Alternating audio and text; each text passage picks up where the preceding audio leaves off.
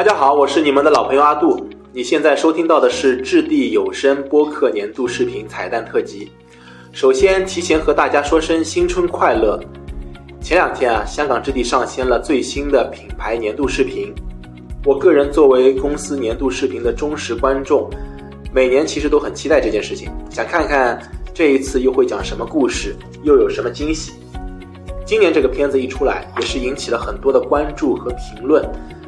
这一期播客，我们特别邀请到这次香港置地年度视频创意和制作团队马马野的创意合伙人 Jeremy 和导演付冰冰冰导。以及我们拍了三年年度视频的香港置地品牌组负责人吴双，一起来聊聊这支视频背后的故事，看看有哪些是我们不知道的幕后花絮。好，两位大家好，来自我介绍一下吧。先不客气，介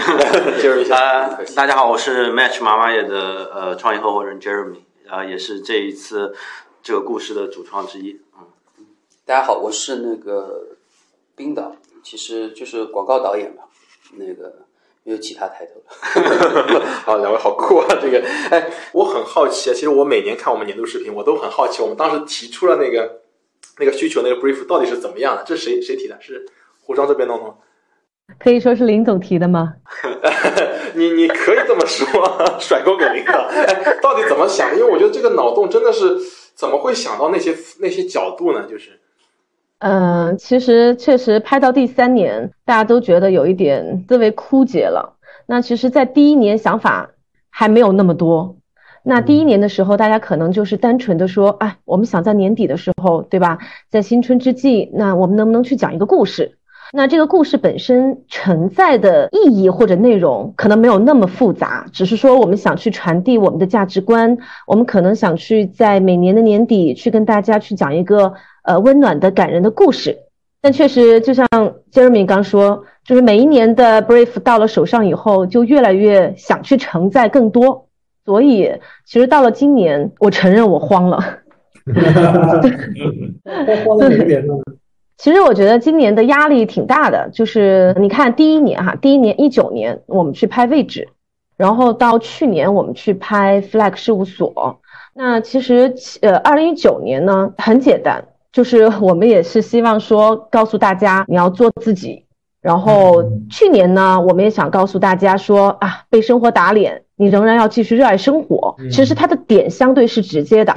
嗯，也是很显性的。但今年，第一是因为本来集团我们也明确了我们品牌的主张、品牌的理念，启迪向往。那第二个呢，也是说，呃，我们在想，除了说我们能够直白的去告诉大家我有什么样的价值观。我想对你说什么？那是不是可以换一个角度？是我们可以让大家有一些启发性。就这个命题本身，它可能是开放的。我们希望大家每个人都能从这一个片子里面去找到不同的自己。可能每个人的感悟都不同，那个反而是压力最大的地方。正因为没有一个标准答案，可能每个人看到的自己看到的这个故事本身的寓意都不同。那所以呢，这个带给我们压力就是说，它可能有好有坏。这个也是片子推出之前可能内部最纠结的地方吧。我感觉这个，如果是给到 Jeremy 去接的话，我现在都觉得好像挺 挺难的，挺难的。你当时接到是什么感觉？我接到的时候，我觉得还挺好玩的吧，因为我觉得，嗯，比较难得有品牌愿意有这么一个时间节点，然后有这样的一个资源去做一件没有那么有功利心的事情。我觉得这个其实是最吸引我。加入进来，一起来去做这个年度视频的很重要的一个一个因素。然后，然后包括前面顺着三明讲的，就是因为本身品牌的理念其实启迪向往，所以，呃，如果你是共情，或者说所谓的你你去回顾一些过往大家有的情绪，相对来说还是比较容易。但是如果你要作为更有前瞻性的，你要去给到你的受众更多的启发，或者是更未来向的东西。我觉得从从难度上来说，其实是更更不容易的，所以我觉得这个挑战可能也是促使我们，不管是创意也好，包括后面游说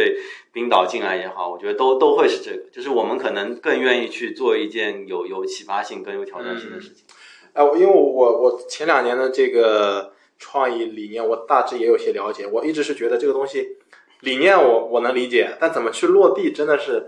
特别特别挑战大。你这边把它创意出来，然后冰岛这边怎么样去把它呈现出来？你你从从因为我不知道这个过程是怎么样的，从您这边接到的时候是一个什么样的概念，然后怎么样去把它再翻译成镜头语言出来？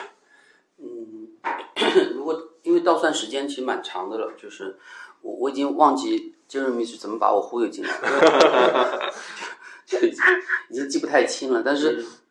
嗯、本身我觉得区别，当时最吸引我的点是在于说，比如说我们往常接到的 brief 或者项目，它终归是有一个具体的产品。嗯那那但是这个项目它没有一个具体的产品，然后其实反推一件事情说，呃，它既像是传递一个企业的一个一个价值，但对我来说就更像是给别人讲一个简单的，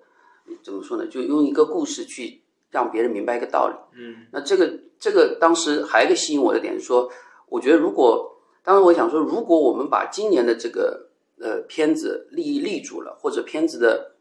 形式做出一个不一样的，那我们当然这纯很个人的，就是说，呃，从导演的角度上来说，跟创意一起共创一个，跟企业共创一个片子，如果能够做到像英国百货公司，像 John 那个路易斯他们那种系列片，它其实你看它每年每年，它最后变成了一个就最会拍圣诞片的一个百货公司，它它最终慢慢慢慢，甚至它每年讲的其实非常简单的一个一个一个通过孩子的一个故事，但它其实你看它也是一个平台，它不是卖简单的一个货。那如果我我当时想说反对说，如果我作为一个一个地产企业，其实我没有具体到我今天要要承载的我这条片子要卖掉多少套房子，我承载的其实是传递一个正向的企业的价值观。那这个命题本身对我是很有吸引的，所以才是当时 Jeremy 跟我讲完之后，我自己也很有兴趣，包括包括后来其实不管是 Jeremy 或者我，我觉得我们在这个项目中投入的其实是远比其他项目要更多的呃时间成本或者是方方面面。那这完全出自于这个本子本身对我们的吸引力，或者完全出自于品牌方。呃，丢出来这个项目对我们彼此的一个吸引点，其实我们从我角度我看的不是今年这个项目，我觉得他做得好，他可以用每一年的每个点上面去用最简单的，就是我当时倒推说怎么样用最简单的，虽然看似像故事有五分钟，但其实最终别人看完之后，其实他特别特别单纯和简单。嗯，回归到一个，只要大家看懂一个一个共情的点。那如果这个共情的点和启迪向往我们定好的利益，那每年每年我们都可以做这个，那它就很有挑战性，也会让你觉得每年很向往明年做成什么样，那这件事情就就值得了。当时可能是这么想的。嗯，这个看来杰瑞蛮会游说的，抓到抓到冰岛那个心中那个容易被被触动的那个点。哎，我相信每个人或者大部分人吧，看到这个片子。都有会被就是触动的那一刻或者那一瞬间。我之前跟静静也讨论过啊，我被触动是哪一个点，他是在哪个点，就是那些点都是说设计好那些点，还是说，嗯，就是我们只是为了表达这一个主题，然后纯真啊、单纯啊这些，然后过程当中自然而然大家都会自己去去去主动去找到，还是说你原来就有设计的那些点？我我我觉得到片子里面那些细节可以。留给冰岛慢慢解读。我我倒是想讲，可能大家在片片子之外可能没有看到的，嗯嗯，这个这个为什么会是这样一个呈现？嗯，因为回到最开始的时候，我们希望说，在年初的时候，年度视频更多的是承载说，给到大家对于新的一年有一些启迪跟向往的、嗯、的内容。这个是我们最开始的出发点。嗯，所以我们就在讨论说，到底有什么样一些主题之下，可能会对我们的消费者有一些启发性跟探讨的探讨的地方。嗯，然后最一开始的时候，当然我们在提案的过程里面，那个那个，如果有机会也可以呈现给大家。我们提了，其实有有四个不同的方向。嗯，离岛只是四个方向里面的之一而已。但是我们都希望说，我们能够拿出来讨论的命题是有一些些前瞻性的。当然，这些前瞻性一部分原因是来自于过对过往的一些区的观察，一方面是有一些对于未来的预判。嗯、所以在最后离岛这个故事呈现的时候，最开始的时候其实只是因为因为我们都知道去年的时候有很多跟水有关的自然灾害啊，不管是哦是国内的也好，还是国外的也好，那那我们就在想说有没有机会去呃探讨一下人跟自然到底应该是一种什么样的关系来共处。这个是最开始的的想法。嗯那包括在整个团队在做前期的创意的过程里面，也有也有也有同事提出来说啊，那个因为前段时间贾樟柯的电影那个一直游到海水变蓝，嗯啊，因为其实里面这这个标题也是来自于余华本身自己的一个思考因为他讲，因为他在对于故故乡的部分，其实他想说他他就很想要去跳到那个海泛黄的海水里面，希望能一直游到海看到蓝色的地方。那这个就是很多的这些零散的想法聚集在一起，哎，我们就在想说有没有可能去讲一个跟水有关的故事。那这个是最开始离岛的雏形，然后在在这个讨论过程里面，慢慢就除了有自然的思考，也加入了对于个体的的这些所谓的故土也好，或者自我也好，就放到这个故事里面，然后慢慢才会变成了现在的离岛，而不是说一开始就已经想好了我要去讲一个离岛的故事。嗯嗯然后慢慢有这些想法，再有出来这个故事，慢慢推导出来。对对对，就是看说在这个水中间的这个岛上，到底能承载什么样的嗯，情情感在里面。嗯那冰岛谈谈这个，再再往后是怎么去创作和其其实我我们就更简单了，因为嗯我我们实际上是属于落地制作嘛，就像您说的，就是说当呃品牌方和创意有了很好的想法，嗯那我怎么把它拍出来？最早时候我对项目其实是有过抗拒的，我最早时候抗拒的原因特别简单，就拍不了，不好拍。怎怎么说？就那特别特别单纯一件事情，就是说你等于说往常我们拿到一个故事，嗯。那你至少知道说我去哪里拍，那或者是说我就是完全是呃重新构建的拍，哦。但是我们直到我如果没记错啊，我直到项目开批片前也没有太久的时候，才最终，因为我们中间是各方开会无数次，就是说我们拉的团队，当然这次团队也很很幸运，就是说往常我拉不起我所有想要的人的，因为大家都很忙，但这次其实我基本上从摄影到美术到后期剪辑。到好几个很很对我来说非常重要的职位上的人，都是我平时想用的，就是首选的人都到齐了。但即便这些首选人，每个人的从业时间都超过二十年到三十年的从业人员，就是我们都没有办法达到一个一致说，我今天是到哪里去拍这个故事，是用什么样的表现形式拍。最早时候我们会想过，那是实景吗？我们去找了，找到了，找到了牌真坊，真的一个岛对，找到了岛，找到了牌坊，在哪里呢？在舟山群岛里面有个岛，它真的有个牌坊。啊，但这个牌坊它不好在哪里？它离这个牌坊大概最近十五米距离，它有个庙。那我们当时想，这怎么拍呢？这就没没法执行啊，或者，但是它确实符合我们需求。那当时想说，那如果说全部棚里拍，那如果如果我们全部棚里拍，那执行出来那个那个跟城市之间的关联怎么处理？包括中间后来大家看到部一一部分的动画片，那你说像《劳拉快跑》一样那种电影里面，那这个动画片怎么跟真人故事的结合？就是最早期我们甚至连怎么拍都不知道，所以所以我我一开始的时候我其实挺怕的，直到后来就是说杰瑞米跟我讲了这个这个本身故事本身，然后我们自己觉得说，哎，那可能呃很难，但是如果做好了，别翻车的话，那它就是一个不错的作品。然后慢慢进入到之后，挑战大的也真的是这样子，就是说从最早你想，那你你你要去重新构建一个世界，嗯，你相当于拍这种科幻片一样的，你说《银翼杀手》这种片子，它没有的，它所有的每个物件和部件，你包括这个房子，房子里边的物件是什么，它它这房子长成什么样子，就简单到这个房子长成什么样子，呈现给可能胡总这边看的时候，或者呈现给大家看的时候，已经是我跟杰瑞米推翻了不知道多少轮的房子。嗯，我们甚至找到最后找到都是找到宫崎骏的动画片里的图片，再去反推我们这个这个岛是什么样的。所以我觉得可能我的点上说，我们完全从制作落地，就是呃的确很难。那你说完成度来说的话，我也客观点讲，就是说，呃，因为我是我是在做视频制作这一块的，嗯，那可能对更多的人是吃瓜群众。那我们比较恪守一点说，怎么样从制作的我们自有的能力水平范围内，把它做的完成度更高一点，在不管是预算，不管是时间这些方面，我们把它的完成度做高点。因为你好好到好莱坞，可能好莱坞电影它每一帧它有工业团队去弄，那嗯，可能往下走，你看以前有邵氏出品，嗯这种五毛特效，对吧？那从我角度说，怎么讲好故事，怎么样制作完成度上能达成大家的那个需求，然后这这些是可能我做从制作落地端更多考虑的，所以我才会可能我的兴奋点跟大家不不太一样。我我我印象中有几个兴奋点，其中一个就是比如说我每天是真的一点不夸张讲，已经连续呃不管结果如不如人意啊，就我已经连续差不多有十五天，起码有十五天是那个后期团队每天早上五点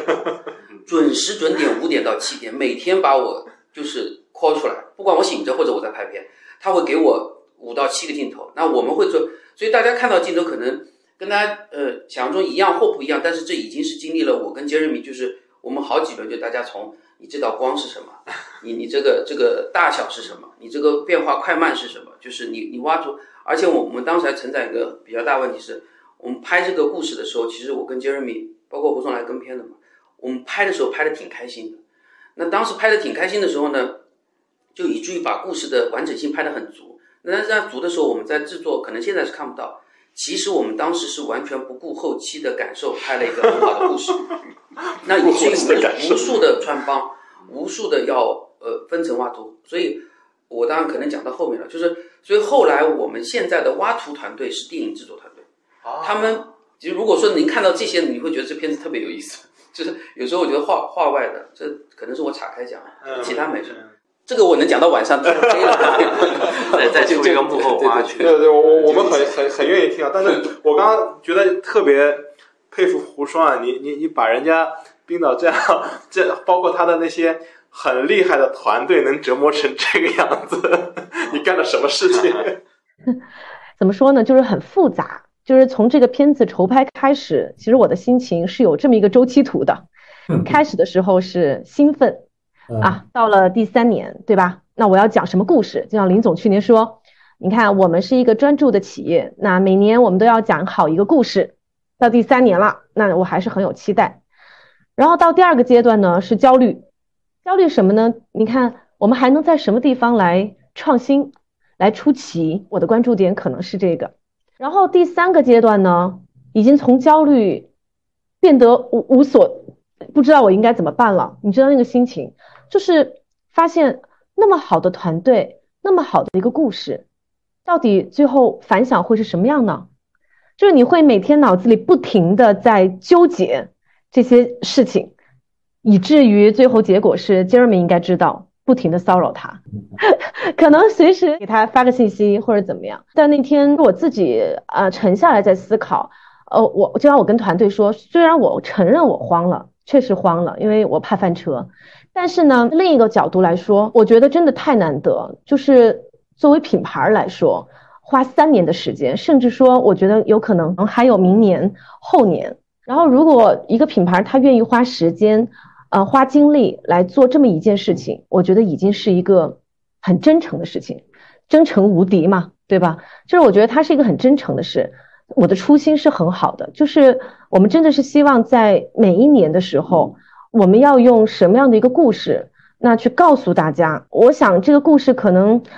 每个人看到的都不同，但是呢，最后反馈回来以后，可能他会有那么一点点思考或者感动，我觉得就够了。因为最难得的事情是说，我真的这个片子里面没有广告，没有功利性，所以我觉得这个事情后来我反过来想，我在乎了那么多技术细节，但是其实忘了一个最好的初心，就是在开始的时候我是善意的，品牌的初衷是善意的，我觉得这个真诚是最无敌的。所以后来再到第三个周期的时候，可能真的到现在我就已经很期待，或者说是我觉得已经过了那个焦虑期，甚至说我觉得。不管说最后，因为片子反馈回来会有一些好的评论，或者说是引号翻车的评论，但是我最后会觉得，嗯，至少这个事情被人关注，这个事情让大家知道啊，香港之地每年在坚持说什么做什么，对，然后还有让我最感动的是在于说，因为我有一个这样善意的初心，所以你看，不管是妈妈也的团队还是冰岛，对大家可以那么的不计成本。或者说已经没有考虑说我要去计较一些得失的东西。当时冰岛说要来接我们片子的时候，我很感动，真的很感动。就是我会觉得什么样的号召力，对，可以把大家都聚拢在一起。甚至那天在片场，冰岛还跟我说：“嗯，我这次邀请到了很牛的剪辑，包括后期嘛，对吧？”然后我就当时心里特别感动。所以反过来说，我们一直这个片子在传递精神家园嘛。我在想，我们这么一帮人那么真诚的做这一件事情，是不是其实也是一个精神家园的坚持呢？所以我就后来在想，嗯，这个事情一定要做下去，就不管用什么样的方法，我觉得这个事情在明年后年我们一定要把它做下去，因为我觉得这个事情本身就是一种力量。其实已经到 A call 的时候，我就已经发给就是身边比较亲近的朋友嘛，就看提前观影看一看嘛。真的每个人看到的感动都不同，而且有很多的正向反馈。所以现在看来，我认为是一帮人在做一件有意义的事情。其实我觉得，反而我更关注的这个事情动作的本身，它的真诚，它能够去给到每年底的这个意义的东西。胡超前面讲的那个拍这个片子的初心啊，因为我想也回到这我们这个片子的本身。因为我我我看完这个片子，我第一反应就是说，就是我我脑子里冒出来一个词，就是初心不改。这个概念，我不知道你们在创作的时候，呃，有没有类似的说，我有一个核心词，我有核心概念要放在里边，是想怎么表达？我不知道我我最后看的这理解是不是一致？嗯，嗯，因为冰岛一直就会有有一句有一句话嘛，一直说那个一千一千个哈姆雷特，嗯，每个人都会有不同的解读嘛。嗯，那从最开始的时候，我们去探讨所谓这个这个岛，其实它就是。物理属性的一个一个家园，或者就是更多的在，特别是在北上广的时候，这些可能，比如说像我，我我从南昌来啊，江西的这样的一个一个地方，可能冰岛从海门来，就是可能虽然我不一定生活在一个岛上面，但是我们一定有一个我们来的那个地方，它会有一个物理属性的那个那个居所，嗯，那那个居居所，其实你我们现在再回去。有的已经回去看，可能已经面目全非了；有的可能甚至你已经回不去了，因为那个地方没有了。嗯，所以那个是一物理属性的岛。啊。同时间，在这个物理属性的岛上面，其实也承载了我们很多的那些那些回忆。啊啊。那那个那个就是，当然除了我们肉眼可见的那些东西在变化之外，其实那个地方所承载的你那些，不管是。你和那个地方的回忆，还是你和人之间的回忆，其实那个就是情感层面的岛。所以那那时候就是为什么讲有离岛这个故事，也是我们希望说能够把物理属性跟情感属性糅合在一起。嗯，我们希望说有机会，我们去重新去审视。去看这个岛，那当然从背后我们的的的的另外一个层面，从品牌的角度来说，为什么要讨论这件事情？当然，它它是跟个人有关的啊。同时间，有作为一个一个地产品牌，虽然我不是很功利的，我要去卖我的某一个产品，嗯，但是我觉得我们去讨论这个岛是有意义的，因为我们在做的已经有的项目，或者未来我们要做的项目，其实都是为了更好的能够让每个人。留住他的那个岛，一个物物理属性啊，一个家的概念。对，就物理属性，我们可能不能百分之百保留，但是最起码我们能把一些核能够留下来。嗯，同时间，因为有了那些核的存在，一些过往你有的记忆，可能自然而然就回来了。我觉得这个才是，呃，我们在想说香港之地去做这件事情，为什么我们觉得很有意义？啊，你刚刚说那句话，突然打动我，我因为，呃。我我我是土生土土生土长上海人，没离开过上海。嗯，但是你刚刚说的那个概念，我突然也找到了。我其实也有一个所谓的物理属性加的概念，因为我的记忆的起点，就真的是记忆的起点，其实一个很小很像很破很破的一个房子，应该还没这个会还没这个会议室大。当时一家三口就住在住在这个房子里边，一直到上小学才离开。嗯，因为离开那一天是对我小孩来说是很偶然的，突然有一天就离开这个地方了。完全没有说什么我要有个纪念啊之类的，但是等等我长大以后，脑子里总有一个概念，好像有个地方我是从那里离开的，再也没有回去过。嗯，我做梦至少十几次有做到过那个概念，但再也没回去过。直到今年，啊，应该去年了，二一年，有一次我突然发现，哎，我地图地图上居然找到了这个地方，因为三十年没回去过，突然地图上找到这个地方，嗯，然后名字也很可爱，然后我就。带着我老婆孩子就回去了。那那个路上，我真的是就那个激动心，嗯呃，无法形容，心简直快跳出来了。然后走过那个弄堂，我就哇，跟三十年前一模一样，一模一样，一模一样。然后走过去跟我老婆说啊，这个地方我小时候在这里打过牌啊，我我小时候从这个台子跳下来，那时候我觉得很高，怎么样？一直走到那个最里面那些小房子，现在已经完全不一样，但是我还看得出当时的样子啊，就一下子好，我终于回回到这个地方了。我那个点就是我跟我看这次片子那个某一个感觉特别特别像。我三十年，我终于回到那个我曾经没有告过别但离开过的地方。我终于看了他一眼，虽然他下个月就要拆掉了，但是我找到了。我在这个地方我没有遗憾了，我回去过了。哦，那个地方我不知道别的就看过看过片子的朋友会不会有这样一个感觉，因为对我来说就是去年发生的事情，对我来说触动非常非常非常大。一个物理属性的一个家的概念，我曾经有过。嗯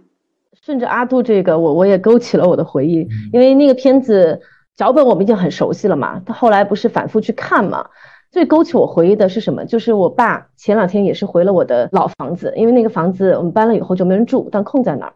就里面有一个以前的那个日立的收音机，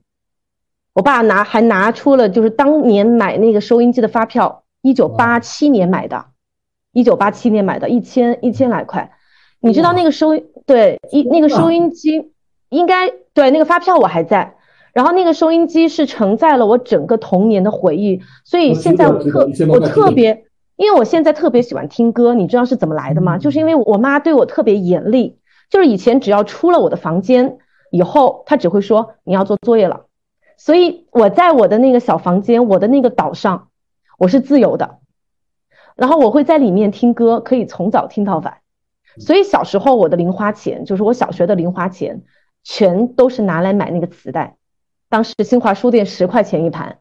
我所有的零花钱都是买磁带。那天我爸还在那个房子里面搜出，可能至少有七八十盘那个以前的磁带吧。所以我真的是觉得，就是到现在，当然到现在我也很喜欢听歌，不管是说在房间还是说在开车的时候，就有有一段时间，我记得我特别迷茫，就特别焦虑的时候。我就会听歌，那个时候听古典，当然我不不太懂专业的部分，但是呢，我会觉得那个音乐带给我了一些平和，让我觉得不管是在什么样的环境，就你感觉有个力量，你感觉有个力量，就像回到小的时候，我躲在我的房间里面，我在我自己那个精神小岛上面去享受我的自由，我的快乐。所以那天我爸，因为正好我爸在说要不要把那个收音机给搬回来，其实它有点坏掉了嘛，所以我现在想法就是我一定要把它修好。然后把它拿回我的房子里面，然后放放把那些磁带都拿回来，然后可以偶尔听一听。那有的时候你会发现，就是有可能我们追求的东西都很外向了，就你是向外在看的，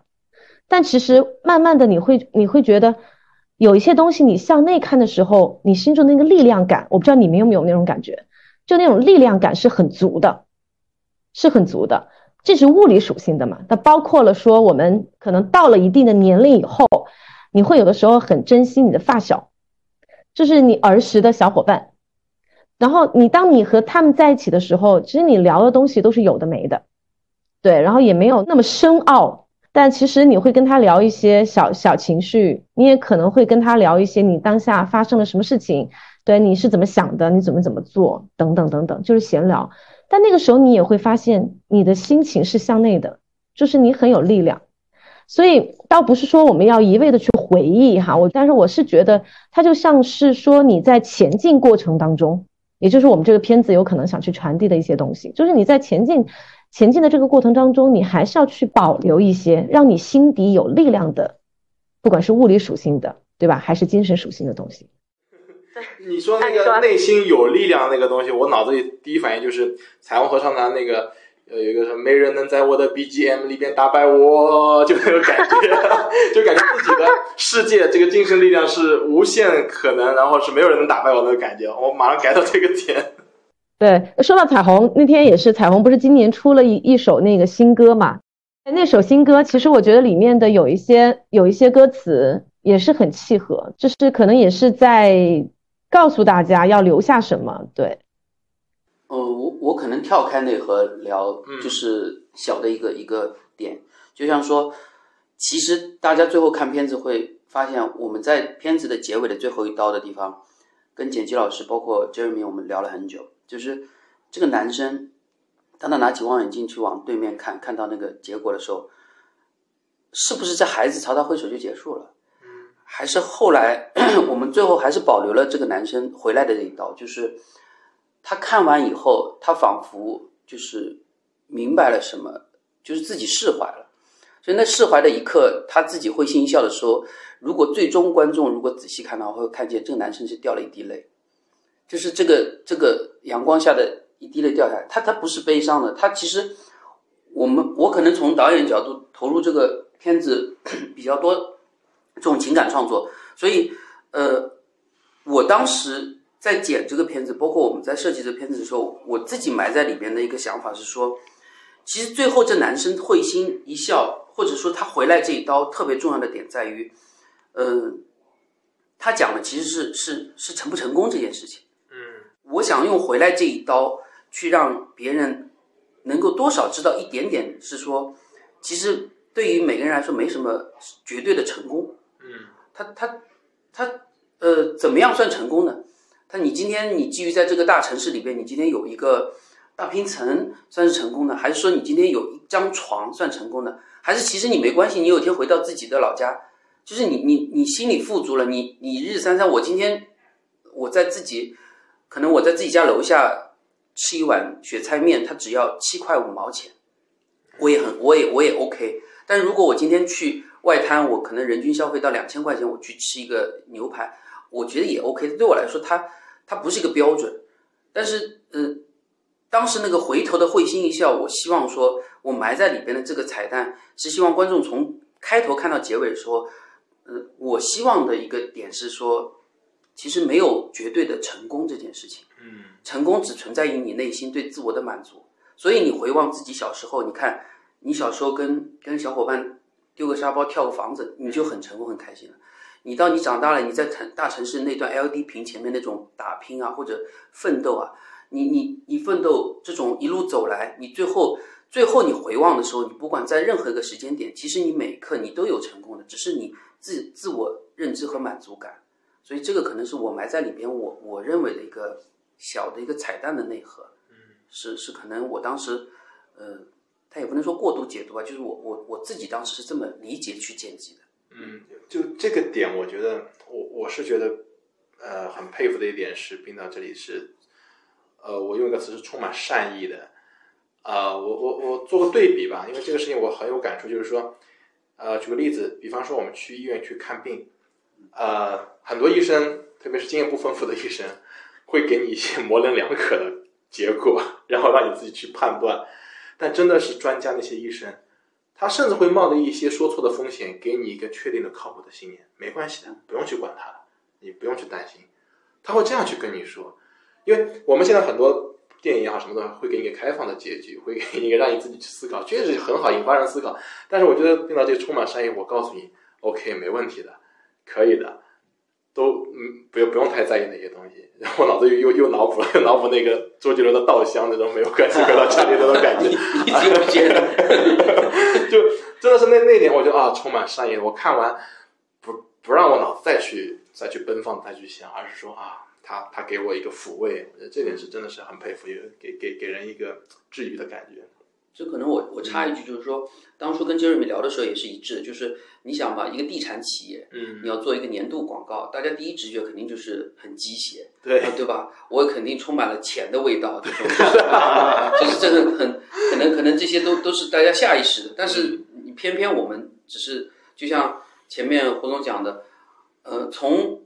浅的讲，我们每个参与这个项目的工作人员，嗯，到创意人员，他都充满诚意的，嗯。然后从高了讲，其实说品牌充满了诚意在做这件事情，因为品牌大可以拍一条硬广，对我干嘛要做一个吃力不讨好，从头到尾我都没讲品牌，最后结尾落在这上面。嗯。但是这种诚意，其实从嗯做小到哪怕现场，我们当时放那个现场放歌的人，他因为因为这中间有一个有个小花絮，就是。其实我们在第二天拍摄的时候，那个男演员在 LED 屏前面那段表演，大家可能在片子中看不到，但是我们在现场的时候，他当时的那段出于真诚的表演，包括他他自己都演到哭了。然后当时在为什么呢？是因为我们当时现场放着音乐，然后摄摄影摄影老师也是在跟着背景的那个影像的变化，在变换着那个光。然后我们当时这个演员，我们也 Jeremy 也跟他共情过这个整个故事的内容。所以当时他演完演完，他甚至从里面他没有出来，但他那段表演结束的那一刻的时候，是全场鼓掌。就我们在拍广告这种项目中间，是很少出现这种让人起鸡皮疙瘩的瞬间，真的是全部鼓掌。然后当时我印象特别深刻的是，我说个再花絮外的花絮，就是因为我们的项目都有监制的，嗯，其实我们的项目已经承受不起这种所谓晚上超班啊或者什么，因为每个项目都有预算，那兼职是管预算这种事情。哦，他当时那个鼓掌完之后，他突然回过头来跟我说一句话，他说：“我已经觉得超不超班，已经不重要了，你知道吧？真的是一个作为就管钱的人转过来跟我说的这句话。所以我我倒退回来，就是这个项目里面变成说，呃，今天哪怕我们今天坐在这儿，甚至为这个项目做一个播客的内容，就是说，它其实是一个充满诚意和善意的一个一个一个一个创作。所以我觉得这种表达是一定会，就是将来别人怎么看，对我们来说，我我觉得这种诚意和善意，别人是读得到的。嗯，是真的，我是完全完全 get 到这个点，真的是充满善意的那个感觉。因为我我就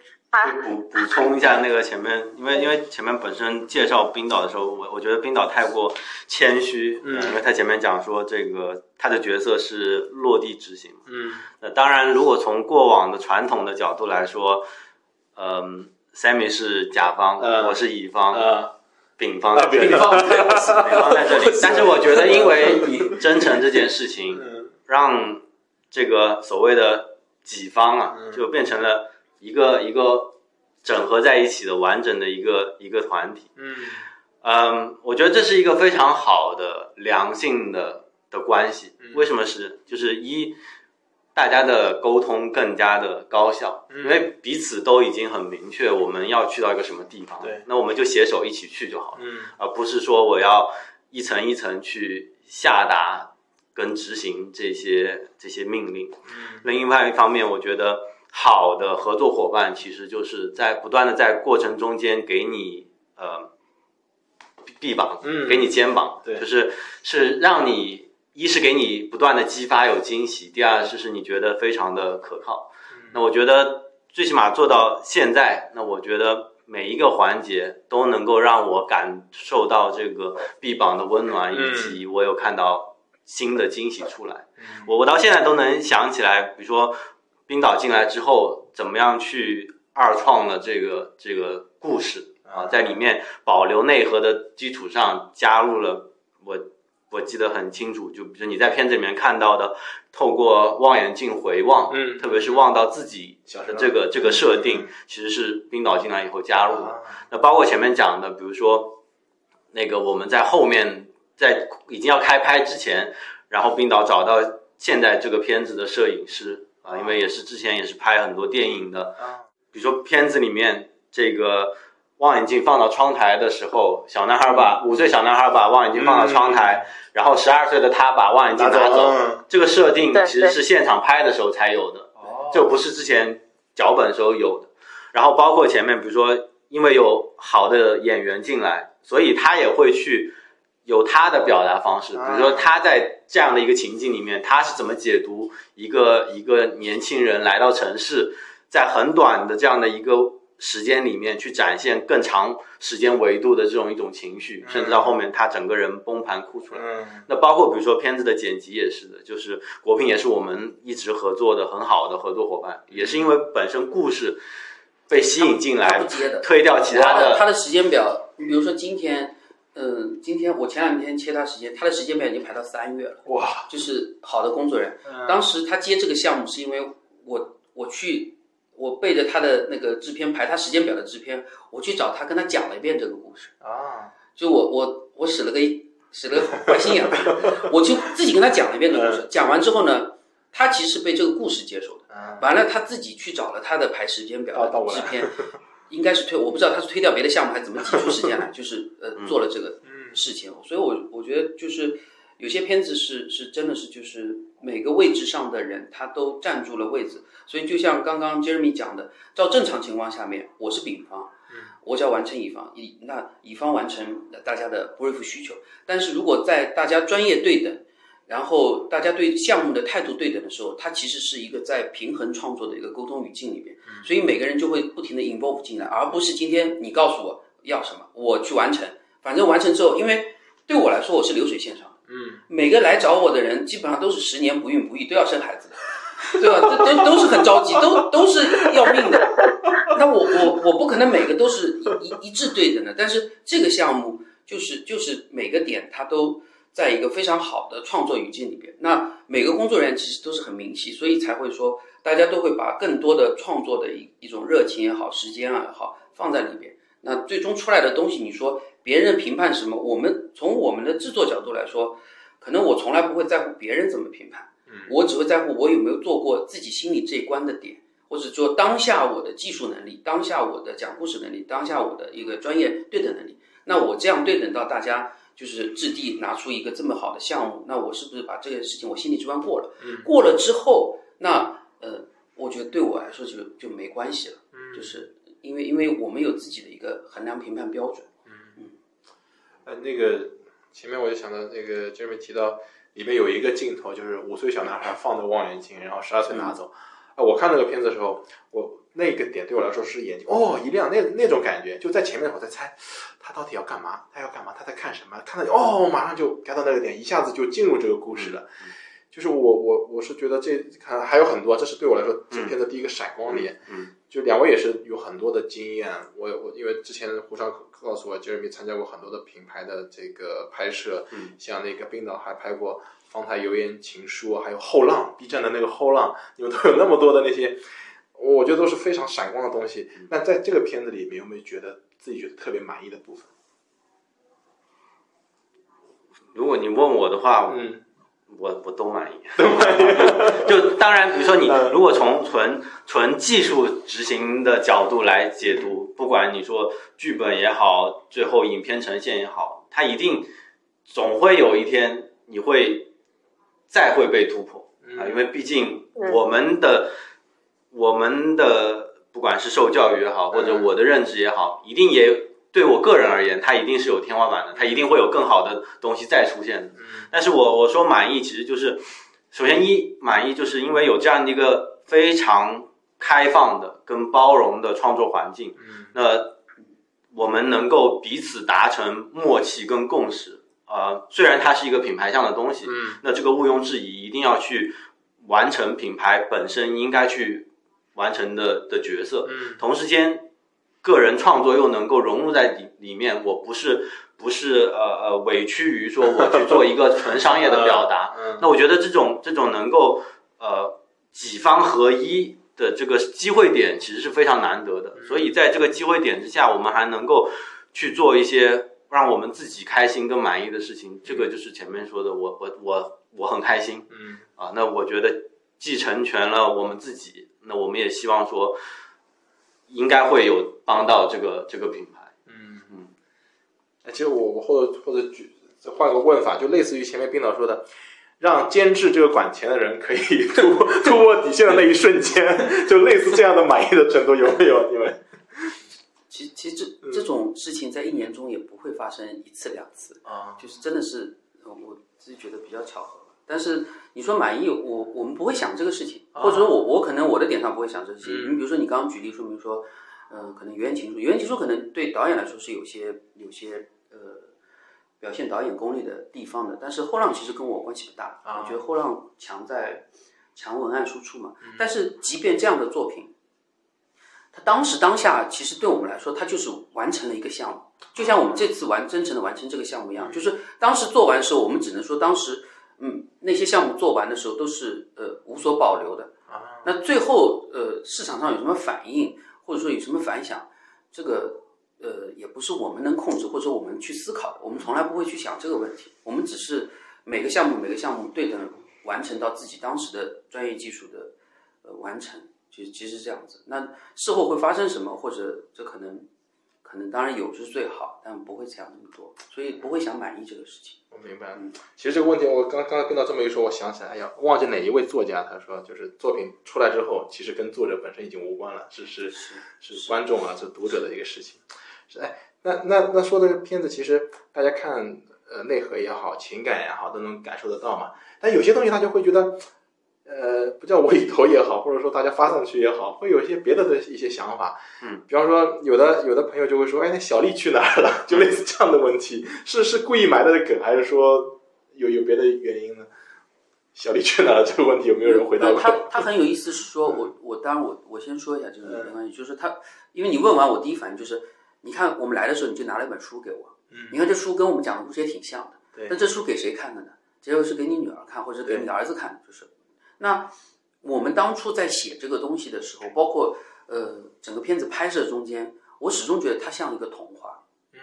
那大家现在对于这种大城市也来来说，今天它最缺乏的是什么？就是一个童话，一个最最真诚的你你你的东西。所以，呃，当你界定为它是像一个童话一样的，你一个内心的构建一样的东西的时候，他就不会考虑那么多强逻辑的事情。啊，所以你就会在每个点上撞到你心灵的某一瞬间。那你倒推每个点上，它的物理逻辑的合理性，我们可以抹掉它。嗯，就是否则的话，它其实这里边有很多问题。那小丽住哪儿呢？就这一个房子，对吧？那也很有意思。那如果说它成为一个话题，我觉得倒也大家能讨论是个好事情，说明他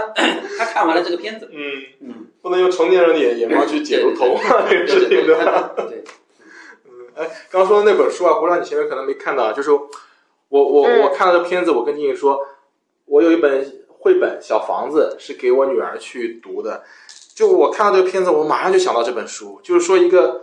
它是拟人化的，说这个小房子它原来住在山村里边，然后就拟人化嘛，嗯然后每天看着太阳、月亮，然后四季变化，一切美好。然后他看到远远方有星星点点的城市的灯光，他就很向往，很向往城市到底怎么样的。然后慢慢的修路了，就是城市演化嘛，就是城镇化。然后房子越来越多，小房子就被大房子包围了，修地铁，然后乌烟瘴气，什么都有。小房子啊，我原来不喜欢这里，我想回到我的村庄、我的农田，看到苹果树，看到星星月亮。哎，后来也毕毕竟是童话嘛，所以不用讲逻辑，房子被搬走了，搬到另外一个跟他原来的那个山村是一样的地方，又回到开始的地方啊，所以真的是很像童话，给人一个很温暖的一个结局，真的很像我我我，所以我今天特地把这本书带过来给大家分享一下。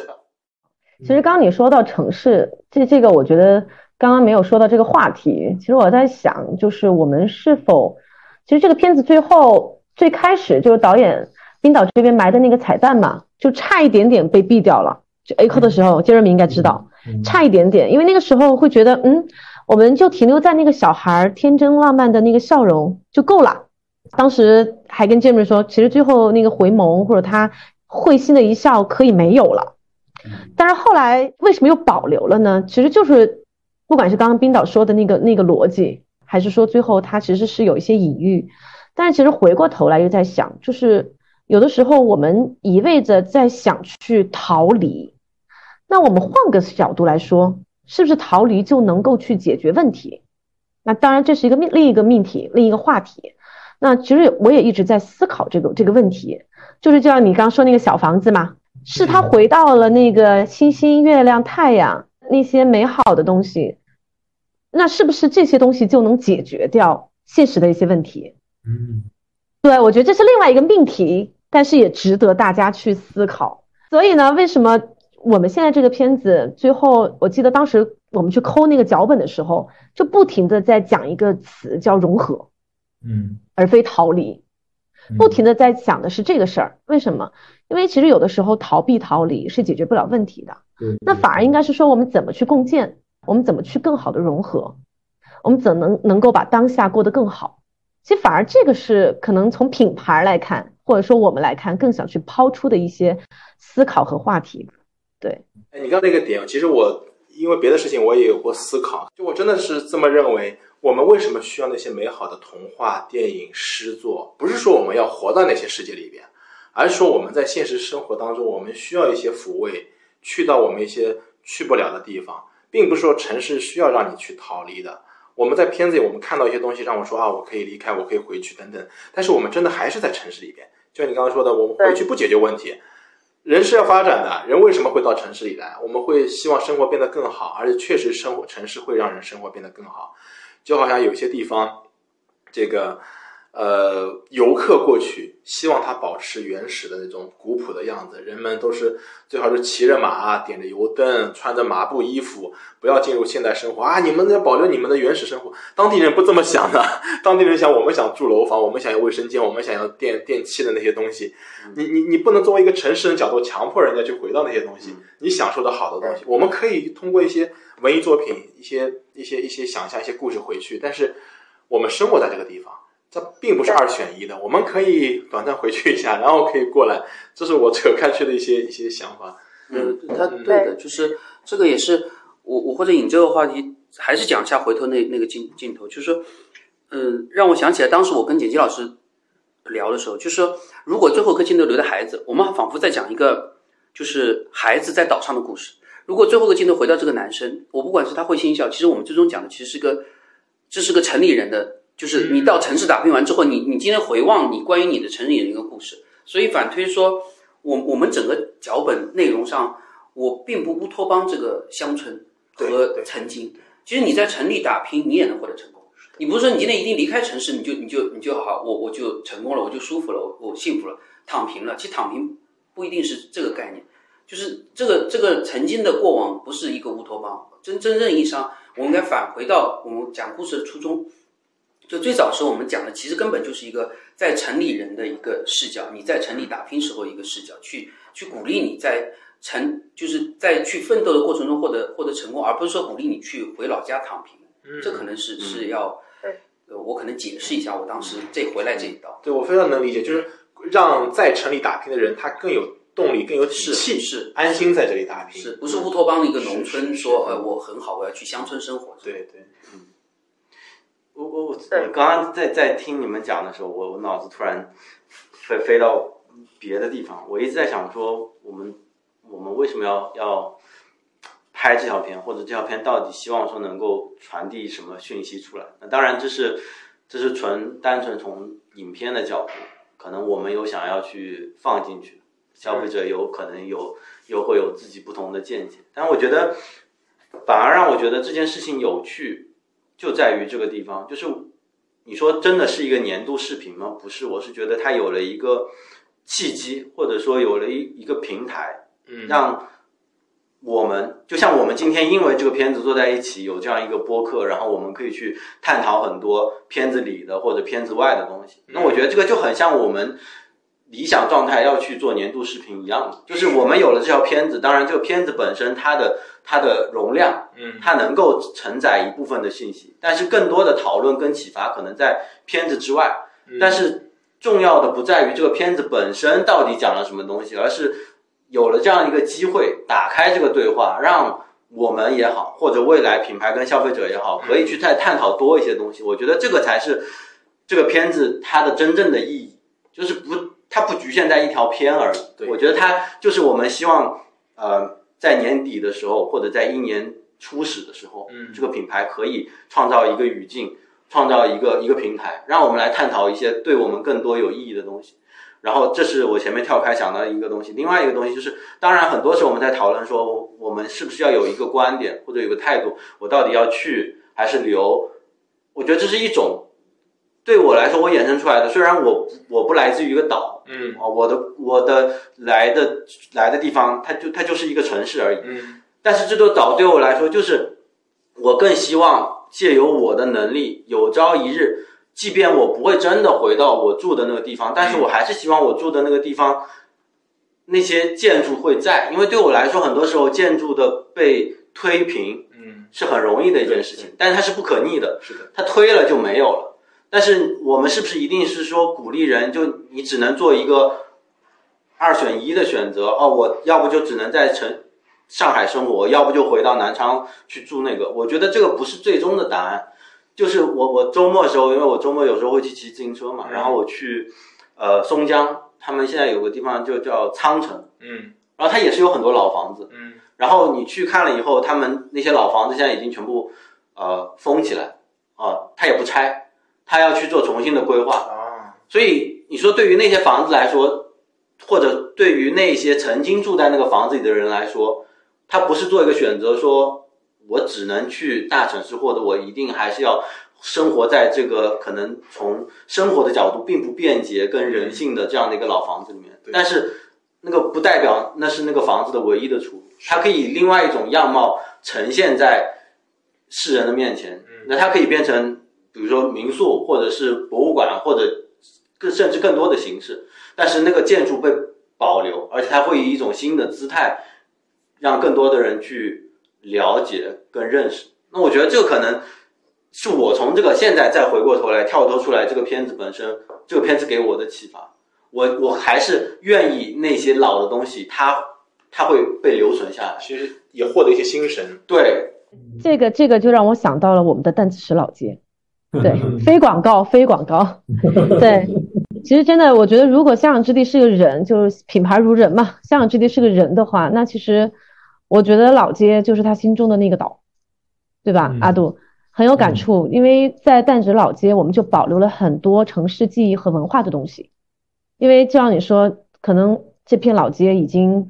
就是在我们去修建之前，它可能已经有些破败了。但它又承载了很多人生活在那儿人的一些记忆，就像我们一个同事，他其实从从小就生活在那个丹子石老街，对他其实对那个老街是有记忆的。但那后来可能在里面去融入了很多城市的文化，去保留了一些以前的一些，比如说那个牌坊。那当然，我们倒那个牌坊跟他可能没有一个直接的关系，但比如说我们的百岁坊，对吧？那其实它都是承载那条街的记忆的这么一个载体。那我我个人会觉得，就是如果说我们真的能够作为开发商的身份，真的能够为这个城市做什么的话，我觉得这些东西其实也是那个善意的初心。对，嗯，真的是这样。对，包括临走之前也不是一直在提我们的光环嘛，就重庆嘛，我经常觉得重庆只要一出太阳，真的是可以晒朋友圈炫耀的一个一一个点。你们可能在上海生活完全没有这个感觉。重庆三百六十对三百六十五天，可能百分之八十的时间都是阴天，所以就是灰蒙蒙的嘛。所以你能看到阳光，你能看到绿色，觉得嗯，冬天我指的冬天，就觉得啊，就很难得，很难得。所以按林总的话是说，所以我们有了植物园，就是希望能够说在冬天每天都是阴天的这个情况之下，还能有那么一片绿洲，可以让大家去逛一逛。所以那天。有，我记得之前有一次，因为正好我们现在在光环上面就写字楼办公嘛，那天也是就是因为一些事情就比较焦虑，心情不是特别好，正好就走到那个商场，真的是从写字楼走到商场，然后去买点东西，在那个永那个永辉超市，就正好走到了那个我们的植物园，然后我站在那个植物园的中间的时候，给静静他们发了一条信息，我说，嗯，这就是我们心中的那片岛，嗯。真的真的是。真的是，所以我在想，其实不管是说作为开发商的身份，还是个体，其实我觉得在这个城市都能够为之付出或者努力的地方还有很多，对，也值得我们在这里留下来。对的，因为今今天我觉得这是是一个好机会啊！这个片子其实我相信大家还有很多东西要去分享，今天也借此有谈了很多的一些东西。呃，我我我本人是真的很感谢两位的这这些创作。呃，其实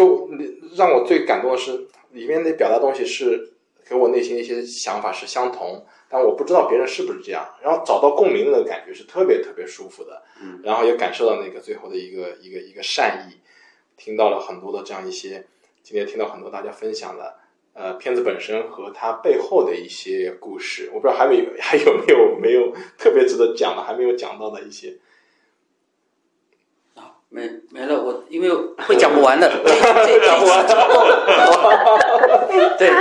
我们我们 留点到下一期。好呀好呀，也是非常感谢，因为我们每年有这样一次机会，可以去跟大家好好的去聊一聊，谈谈一些跟跟跟跟广告跟钱没关系的一些事情，然后。有这样一个机会，非常感谢。那也是马上要到新年了嘛，嗯，也借此机会，我们这个呃几位来，要不要新年之前也跟大家做一些祝福？接着我们这个这个片子那个感受，有没有想新年祝愿跟大家说的？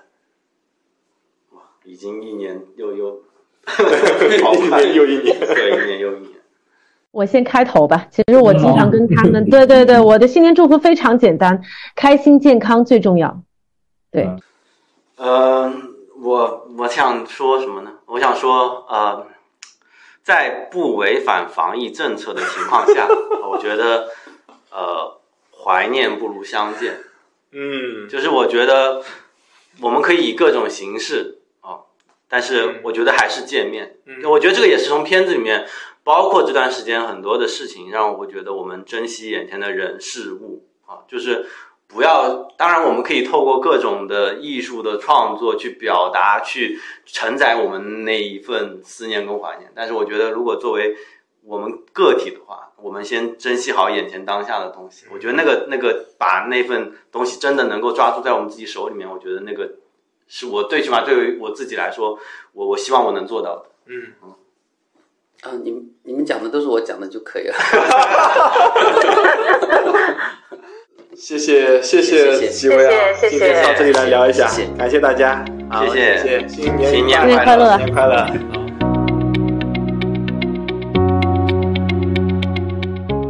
今天很开心和大家聊了这么多，也了解很多台前幕后的故事。